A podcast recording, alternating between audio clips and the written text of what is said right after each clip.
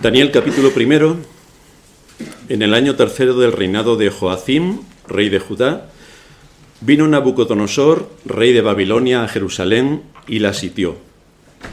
Y el Señor entregó en sus manos a Joacim, rey de Judá, y parte de los utensilios de la casa de Dios, y los trajo a la tierra de Sinar, a la casa de su Dios, y colocó los utensilios en la casa del tesoro de su Dios. Estamos inmersos en un mundo de cambios. Todo parece que nos lleva al progreso porque tenemos teléfonos inteligentes. El problema es si nosotros somos inteligentes, pero por lo menos los teléfonos sí que son inteligentes. La técnica avanza, pero en realidad esto es un espejismo, porque lo que tiene que ver con la formación del ser humano en valores es exactamente lo opuesto. Tenemos grandes colegios, grandes universidades, pero los jóvenes son cada día más incultos y más ignorantes, porque allí donde deberían ser instruidos en todos los ámbitos de la cultura, de la historia y de la ciencia, son enseñados ideológicamente derribando el conocimiento y lavando el cerebro para dejar un campo estéril y fácilmente manipulable. Porque si no hay conocimiento objetivo, no hay criterio ni argumento para enfrentarse a la manipulación que se lleva a cabo desde las altas instancias del poder, que ha extendido sus tentáculos, como hiciera la Iglesia de Roma durante toda la Edad Media, para pervertir las fuentes del conocimiento, ya que quiere ciudadanos sumisos y la ignorancia se los proporciona. Bienvenidos a Babilonia. Una de las aportaciones que hizo la Reforma fue el libre examen. Tener acceso a las fuentes y que a través de un proceso de pensamiento libre y crítico, a la vez que lógico, se pudiera llegar a las conclusiones razonables.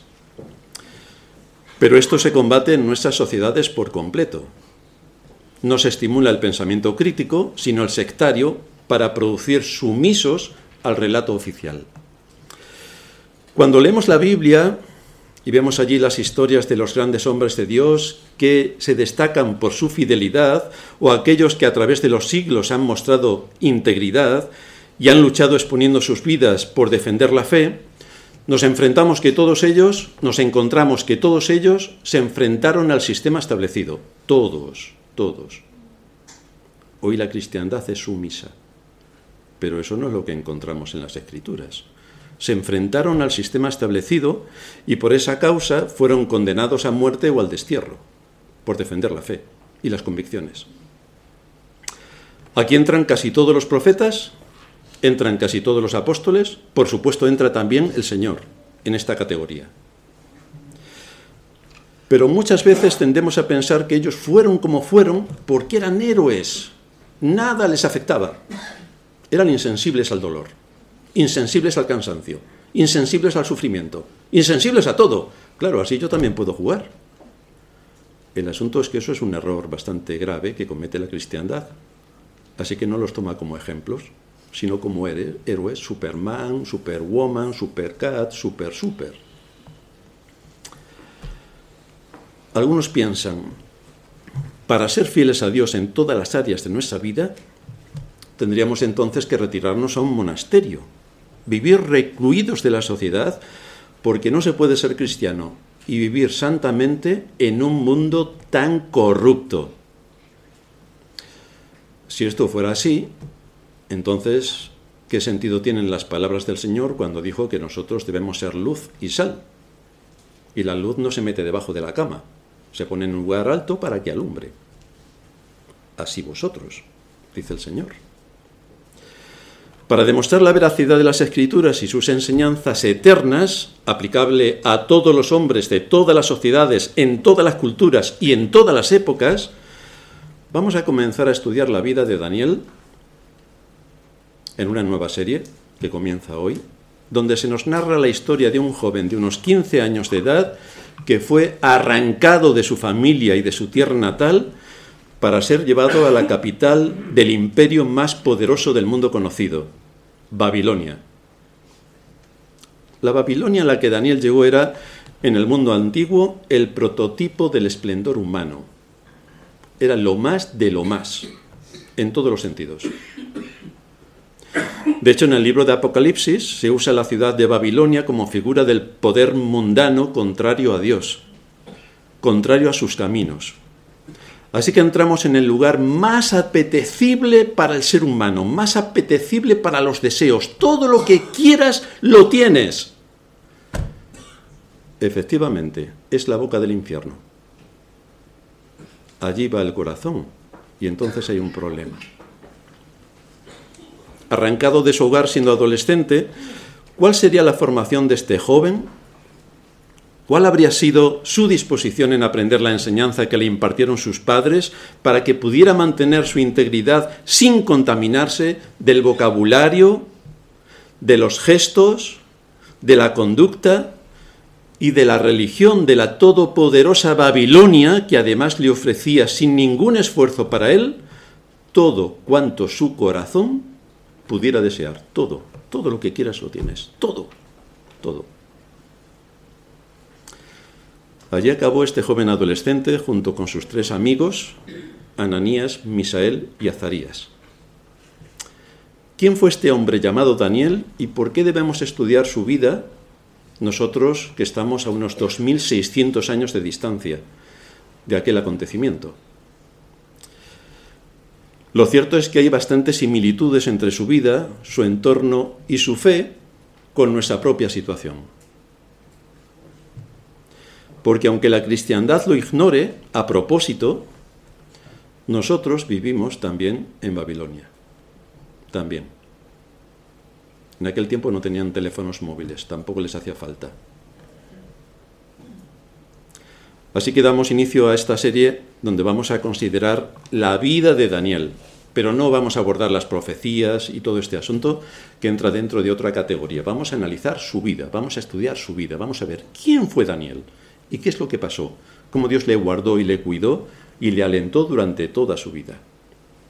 En el sermón de hoy vamos a considerar dos aspectos importantes que nos van a ayudar a una mejor comprensión de la vida de Daniel. En primer lugar vamos a ver su contexto histórico y en segundo lugar vamos a ver el tema que nos va a guiar durante todo este libro y su propósito.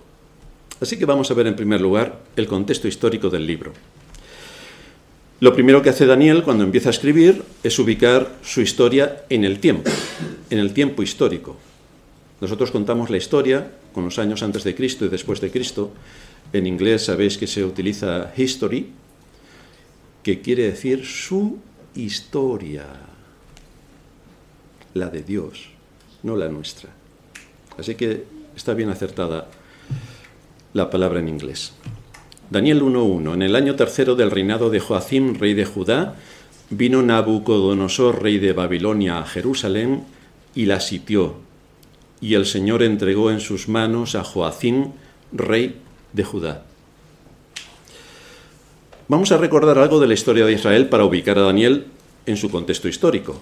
Todos sabemos de dónde parte la nación de Israel. Dios le prometió a Abraham que de su simiente, que serían una gran nación para empezar y que de su simiente serían benditas todas las naciones de la tierra.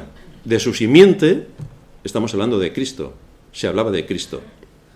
Abraham sabréis, sabéis que tuvo a Isaac, Isaac a Jacob, Jacob, de ahí vienen las doce tribus de Israel, las doce tribus de Israel siguieron el deseo de su corazón a pesar de las advertencias severísimas que Dios le hizo a Israel, desoyeron una y otra vez las advertencias, una y otra vez las desoyeron. Llegamos al tiempo de los jueces, cada uno hacía lo, que mejor le parecía, dice la escritura. Pidieron un rey como también tenían las naciones vecinas, así que el Señor les dio a Saúl. Luego el Señor desechó a Saúl y les dio a David, que era realmente el rey que ya estaba profetizado en Judá. De Judá tenía que salir el rey, no de la tribu de Benjamín como era Saúl. David consolida Israel, junta las tribus y hace una gran nación de aquel eh, pueblo. A la muerte de David le sucede Salomón, que consolida el imperio que su padre ya había conquistado. A la muerte de Salomón, su hijo Roboam, como buen joven, en vez de aceptar el consejo de los ancianos y seguir consolidando la nación de Israel, pues hace caso a los jóvenes y entonces quiere subir los impuestos. Con lo cual la rebelión en Israel se da por supuesta y las diez tribus del norte se separan de las, de las dos tribus del sur. A partir de ahí tenemos dos reyes distintos y dos pueblos completamente distintos. Tal como Dios había advertido a través de sus profetas, en el año 722 el ejército de Asiria cayó sobre las diez tribus y fueron llevadas al cautiverio. Poco tiempo después desaparecerían por completo de la historia. En el reino del sur la historia fue un poco distinta. Continuó existiendo como tal por unos 100 años más. Todos sus reyes fueron de la dinastía de David, pero no todos fueron creyentes.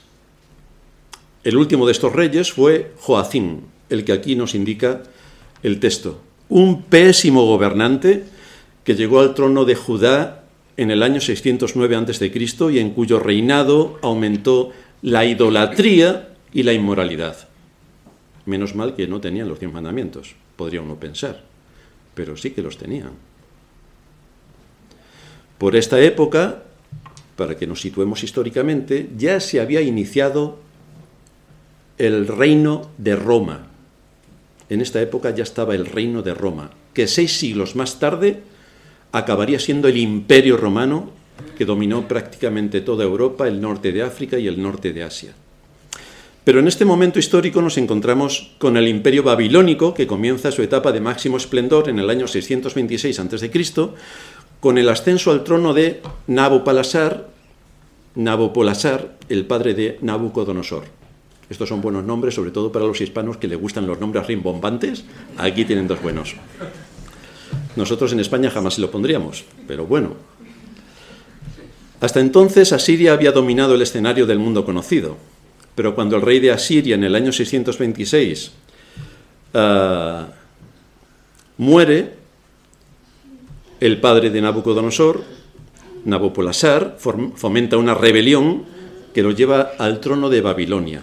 Y entonces inicia una serie de campañas militares que le permiten ampliar su territorio y además también le dan un gran prestigio. En el año 612, Nabopolassar había logrado elevar a Babilonia a la supremacía del poder en Oriente Medio. Egipto trata de frenarlos porque era también una potencia y para ello se une con Asiria. Y en el año 605 tiene lugar una de las batallas más importantes de la historia antigua. Queridos hermanos, esto es historia, está dentro del relato bíblico y tenemos que conocer la historia. Debemos saberla y debemos saber cómo se mueve Dios en la historia, porque esto es la historia, su historia. En el 605 a.C. tiene lugar una de las batallas más importantes de la historia antigua, la batalla de Carquemis, donde se enfrenta el ejército egipcio con el asirio frente al babilónico o caldeo, que es lo mismo. En esta batalla Nabucodonosor los aplastó, literalmente. Los derrotó por completo. Así que se anexionó toda la parte del territorio del antiguo imperio asirio y lo añadió al imperio babilónico, que estaba desbordado en sus conquistas.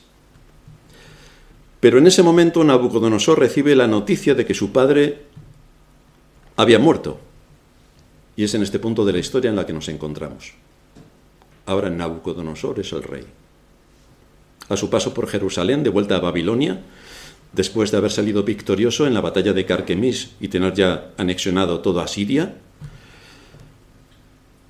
se pone en su camino la ciudad de Jerusalén y la saquea por completo, la somete a, la somete y la saquea y arranca de allí todo lo que puede del templo de Salomón y se lleva también bastantes cautivos especialmente de la clase aristocrática alta, entre los cuales estaba Daniel. Pero hay algo que resalta en el texto y en lo que debemos fijarnos, y es en la perspectiva teológica que nos da Daniel cuando narra estos hechos. Fijaos lo que dice el versículo 2.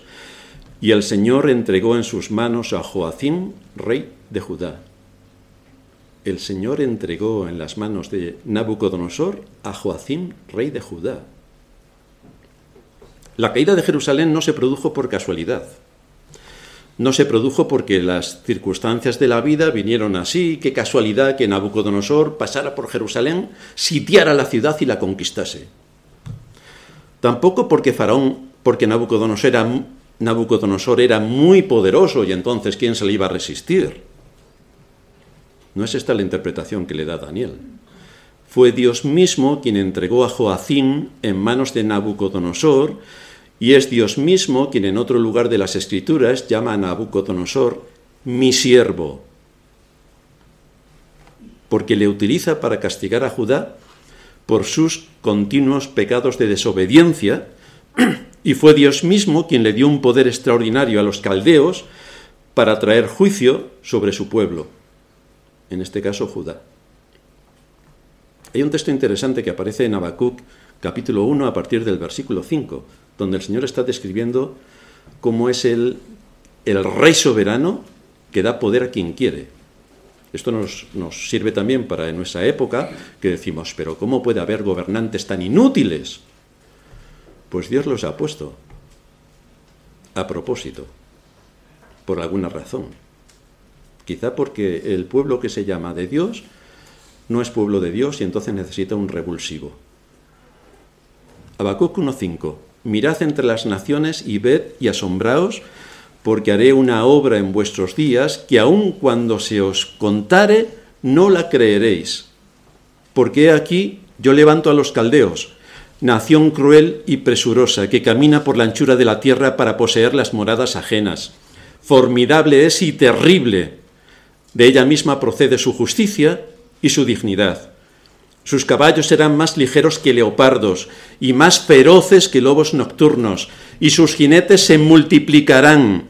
Vendrán de lejos sus jinetes y volarán como águilas que se apresan a devorar. Toda ella vendrá la presa. El terror va delante de ella y recogerá cautivos como arena. Escarnecerá a los reyes y de los príncipes hará burla. Dios se está refiriendo al imperio caldeo, que es Dios mismo quien lo levantó. Es Dios mismo quien lo levantó. Dios le había advertido a su pueblo a través de los profetas que se apartaran de su impiedad. Es como hoy con las grandes doctrinas que tenemos en la escritura, nos parece incomprensible que la cristiandad esté en otra onda. O sea, no está. Que es lo que le pasaba a Israel y a Judá. No está. No está. Recitan la Biblia como papagayos, pero eso también lo sabe hacer Satanás. Y seguro que en el lenguaje original, no como nosotros que tenemos versiones. Pero Israel no estaba y el pueblo de Dios hoy tampoco está. No escucharon las advertencias de los enviados de Dios, fueron rebeldes a sus enseñanzas, mostraron un corazón obstinado para no creer, a muchos de los profetas los mataron porque les decían la verdad, y por lo tanto lo mejor para que no te hablen es acabar con el mensajero, como hacen muchos en las iglesias. Pero observad que todo esto ocurrió de forma natural, de forma natural. Una cosa llevó a la otra y luego a la otra, pero detrás de todos estos acontecimientos estaba Dios dirigiendo por su providencia el juicio contra su pueblo. En el libro segundo de Reyes, capítulo 24, versículos 2 y 3, nos dice la escritura, Pero Jehová envió contra Joacín tropas de caldeos, los cuales envió contra Judá para que la, destruyese, para que la destruyesen conforme a las palabras de Jehová que había hablado por sus siervos los profetas. Ciertamente vino esto contra Judá por mandato de Jehová para quitarlos de su presencia. Si esto lo aplicamos a la cristiandad de hoy, podemos encontrar una explicación bastante razonable de por qué tenemos inútiles en los gobiernos. Estas cosas ocurrieron por orden divina, porque nada ocurre por azar ni por casualidad. Nabucodonosor era un instrumento en las manos de Dios para castigar a su pueblo. Y lo castigó. Años antes de estos sucesos, Dios había dicho a su pueblo en Jeremías 25 también no solamente el tiempo del cautiverio que iban a estar en Babilonia, sino también el tiempo de su liberación. Jeremías 25, versículos 8 y 9. Por cuanto no habéis oído mis palabras, y aquí enviaré y tomaré a todas las tribus del norte, dice Jehová, y a Nabucodonosor, rey de Babilonia, mi siervo, y los traeré contra esta tierra y contra sus moradores y contra todas estas naciones en derredor, y los destruiré y los pondré por escarnio y por burla y, y en desolación perpetua. Toda esta tierra será puesta en ruinas y en espanto, y servirán estas naciones al rey de Babilonia setenta años. Así que Dios también prefijó el tiempo del cautiverio. Dios le dio una esperanza. Esto nos muestra cómo Dios lleva a cabo sus juicios.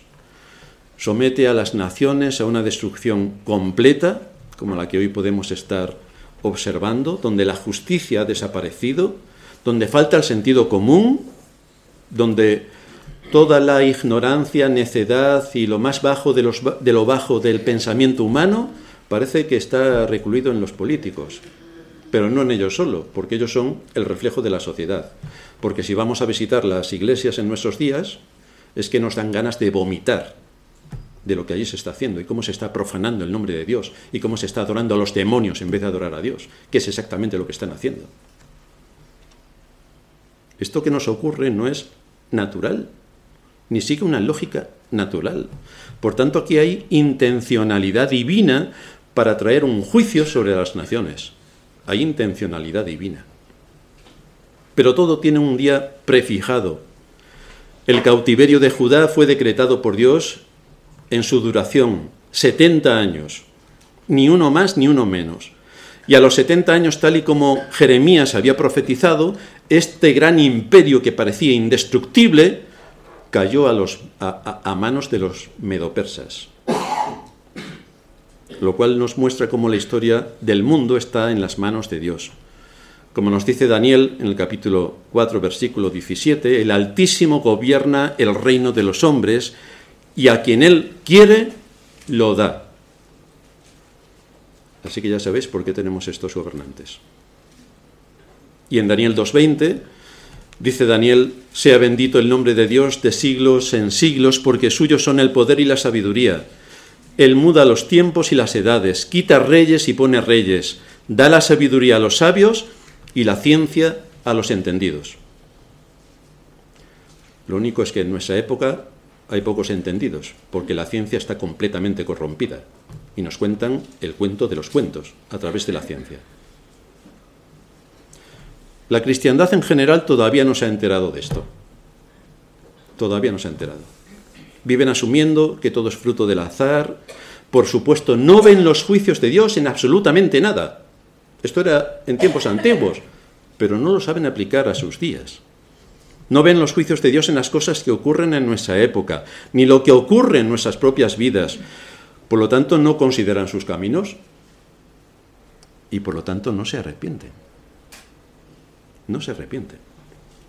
Es así como estaba Judá a pesar de que hoy se llaman muchos cristianos, no aceptan las doctrinas. Doctrinas, escuchan la palabra doctrina y ya les salen sarpullidos. Pero busca en un diccionario bíblico a ver cuántas veces aparece la palabra doctrina en la Biblia y te vas a sorprender.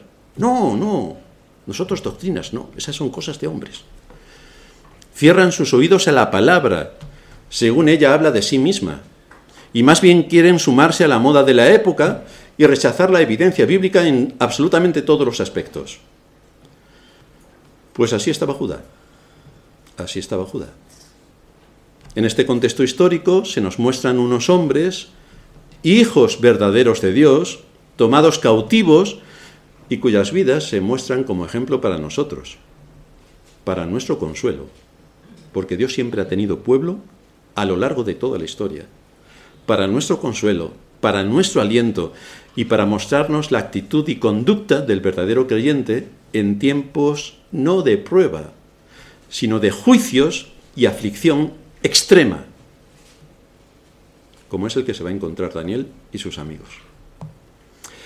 En toda esta historia nos tenemos que ir preguntando, ¿qué habría hecho yo en su lugar, en lugar de Daniel? ¿Qué habría hecho yo en su lugar? ¿Cómo habría actuado? Tiene 15 años. No es una persona madura. No tiene 40 años con un dominio ya de la vida y de sus pensamientos. No. Tiene 15 años. Bueno, si nosotros dejamos a alguno de nuestros hijos con 15 años, aparte de Facebook y el WhatsApp, no estoy seguro de que sepan muchas más cosas. Pues en algo intervendrían sus padres para que este joven con 15 años fuera fiel e íntegro en absolutamente todo lo que a partir de ese momento ocurrió en su vida. Viéndolo desde la distancia, podemos crearnos hasta valientes. Hombre, claro que yo hubiera hecho todo eso de Daniel, porque como Daniel era un superhéroe, yo me pongo la capa del superhéroe y puedo hacer lo mismo. Esto es ser bastante ingenuo, aparte de necio. Lo triste es que cuando vemos las irrisorias pruebas a las que somos sometidos por la providencia y cómo en muchos casos ni en esas circunstancias somos fieles a Dios, imaginaos en la situación en la que se encuentra Daniel, arrancado de su familia, arrancado de su tierra, llevado cautivo a una tierra extraña donde todo es diferente y donde todo lo que tú desees lo tienes. El asunto es que si en lo poco no somos fieles, el Señor dice que en lo mucho tampoco. Si en las cosas cotidianas no aplicamos el principio ni obedecemos a Dios, en las cosas grandes, evidentemente, tampoco lo vamos a hacer. Evidentemente. ¿Cuánto tenemos que orar a Dios para que nos siga instruyendo por su palabra? ¿Cuánto tenemos que orar a Dios para que nos siga dando el don del arrepentimiento? Cuánto tenemos que suplicar su perdón para no desviarnos del camino recto y cuánto tenemos que pedir de discernimiento para saber el mundo en el que vivimos. ¿Qué es lo que está ocurriendo en el mundo en el que vivimos? ¿Cómo tenemos que huir del espíritu buenista que, ha, que está dominando todo el ente de la cristiandad para hacer que lo bueno sea malo, lo malo bueno y al final no pase nada porque da todo lo mismo? Es aquí donde entra Daniel y sus amigos. Por lo que vemos a nuestro alrededor, con los sistemas educativos, educativos corrompidos, es fácil adoctrinar a nuestros jóvenes en la ideología sectaria de nuestra época. Pero resulta que estos jóvenes que aquí se nos muestran ya habían sido educados en el temor de Dios. Así que el resultado fue que no se doblegaron a la ideología sectaria que les invadió en aquella época pero iremos viendo en su vida todo el proceso educativo babilonizador a los que son sometidos y no bajan la guardia. Así que hay una esperanza para nuestros jóvenes. Porque si ellos estaban solos en Babilonia y supieron afrontar todo esto, cuanto más nuestros jóvenes que todavía tienen la asistencia de sus padres, que les pueden seguir guiando en el temor de Dios y tienen que afirmar y consolidar los principios para que el mundo en el que vivimos y la ideología sectaria que les están imponiendo en los centros educativos no alcance sus conciencias y se puedan defender. Habiendo visto el contexto histórico, vamos a ver hasta donde nos dé tiempo. En segundo lugar, el tema y el propósito del libro de Daniel. ¿Cuál es el tema central que nos muestra todo el libro. El único tema es la soberanía de Dios en el reino de los hombres. Dios es soberano. Bueno, esto es algo que se, sale a borbotones en las escrituras. ¿Cuántos creéis en la cristiandad que se lo creen? Dios es soberano, pero yo decido si me salvo o no. Vaya, pues menos mal que Dios es soberano. Así que es un asunto trascendente que está envuelto toda la historia de la redención y donde están implicadas las tres personas de la Trinidad, resulta que llega un ser humano, corrupto y corruptor, nacido en pecado y muerto en sus delitos y pecados, y es él quien decide la salvación porque él quiere, porque Dios no puede afectar a mi libertad. ¿Se puede ser más necio? Pues bienvenidos al mundo de la cristiandad, que de esto hay bastante. Las naciones de la tierra nos dicen las escrituras que son como nada delante de él parecen poderosas. Vemos ahí a China, bueno, Estados Unidos, la luz en siglos pasados y las tinieblas en este. Fantástico, las grandes potencias. Muchas veces nos da la impresión de que el pueblo de Dios sucumbirá a todo esto, pero no ha ocurrido así a lo largo de la historia. No ha sido así. Hemos sido pocos, pero Dios siempre ha preservado un remanente a lo largo de toda la historia incluso en los días más terribles de Israel, recordaréis la época de Elías, que él decía, Señor, ¿no hay nadie más? Y el Señor le dijo, pues hay siete mil que no han doblado sus rodillas ante Baal. Hoy también hay siete mil. Pero no creáis que muchos más. Bueno, en Madrid ni eso, pero vamos, ni locos. Nunca ha sido fácil para el verdadero pueblo de Dios mantener la fidelidad, nunca es fácil. Cuando leemos en el capítulo 18 del libro de Levítico algunas de las prácticas inmorales que eran comunes en la tierra de Canaán, vemos que no tenían mucha diferencia con las cosas que hoy se practican. Bueno, hoy estamos en, un, bueno, los progres, que siempre hablamos de estos, o más bien yo, los progres qué cosas más increíbles nos aportan los progres. Bueno, lo hacían los cavernícolas en, el tiempo de Sodoma y Gomorra, o sea, que son progres los de hoy que no te quiero ni contar. Pero así nos, nos engañan. Pero en Levítico 18:26 nos dice el texto, le dice al pueblo de Israel, por lo tanto a nosotros, guardad pues vosotros mis estatutos y mis ordenanzas y no hagáis ninguna de esas abominaciones que hace el mundo en el que vivís. Tened mucho cuidado. Esto fue lo que hicieron Daniel y sus amigos en medio de la idolatría sectaria de Babilonia. Mantuvieron firmes sus convicciones. ¿Por qué vamos a estudiar a Daniel? ¿Por qué vamos a estudiar su vida? En primer lugar, porque Daniel es el prototipo del hombre creyente con altas responsabilidades de Estado. Los cristianos dirán, no, nosotros no podemos mezclarnos con el mundo. Bueno, eso lo dicen los testigos de Jehová. Bienvenido que resulta que eres testigo de Jehová. Pues claro que podemos mezclarnos con el mundo, si es ahí donde tenemos que darle a luz y ser sal, en el mundo. Daniel es el prototipo de hombre creyente con altas responsabilidades de Estado y que vivía en un mundo completamente pagano. Daniel no fue un místico que vivió recluido en un monasterio y que siempre decía, bendiciones, bendiciones, bendiciones. No, hermanos, no. Daniel era un hombre. Era un hombre de Estado, un jefe de gobierno que mantuvo su posición bajo dos imperios distintos y con cuatro reyes diferentes. Y fue el segundo siempre. Todo estaba corrompido, pero Daniel mantuvo su integridad.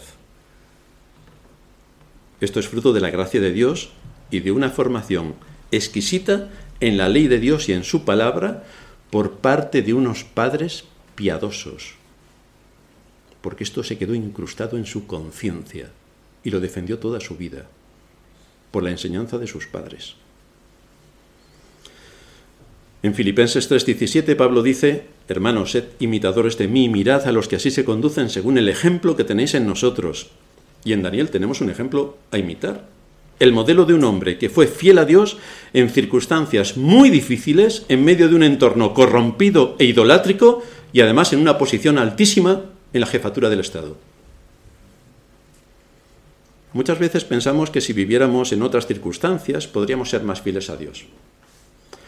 Si tuviera un buen sueldo sería mucho más fiel a Dios, porque tendría un vehículo para venir a la iglesia en todas las reuniones y sería si tuviera un marido que me entendiera mejor, y yo si tuviera una esposa, y yo si tuviera un jefe, si tuviera un pastor. Es decir, siempre hay excusas para no hacer absolutamente nada. El asunto es que qué excusas iba a poner Daniel. No las puso. Fue consecuente y actuó. Todos nosotros tenemos nuestra Babilonia particular donde vamos a afrontar duras pruebas y tentaciones incomparables con las que tuvo que enfrentar Daniel. Pero aquí tenemos el ejemplo de un joven que tuvo que afrontar situaciones difíciles y mantuvo su integridad. Increíble. Increíble la enseñanza de los padres. Increíble. ¿Cómo supieron inundar del temor del Señor a este joven? ¿Cómo entendió de corazón y con su conciencia todas las implicaciones de lo que sus padres le estaban enseñando?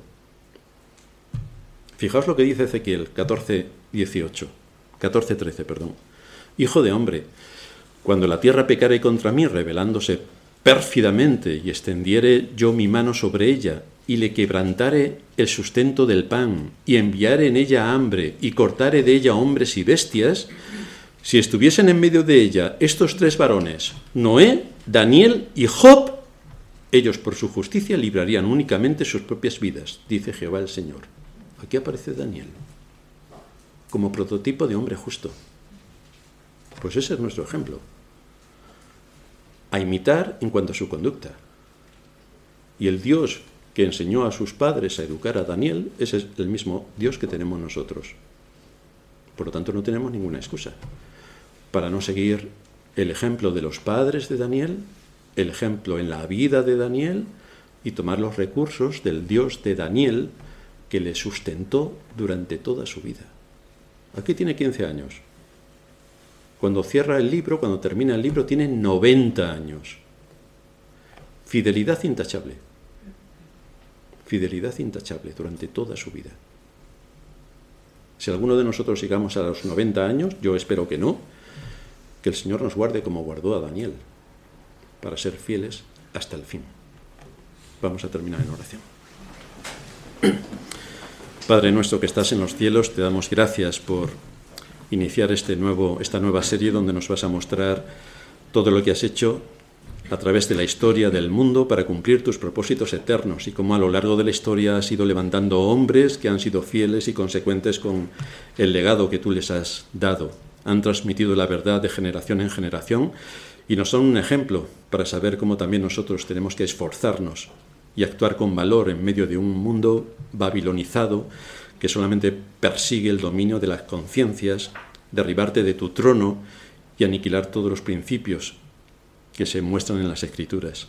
Así que te suplicamos que nos ayudes en todo esto, que nos des fuerza y valor y que nos haga ser consistente con el llamado del Evangelio, con la persona de Cristo nuestro Señor, a fin de cumplir todo lo que Él demanda de nosotros. Guíanos en todo esto. En Cristo Jesús te lo suplicamos. Amén.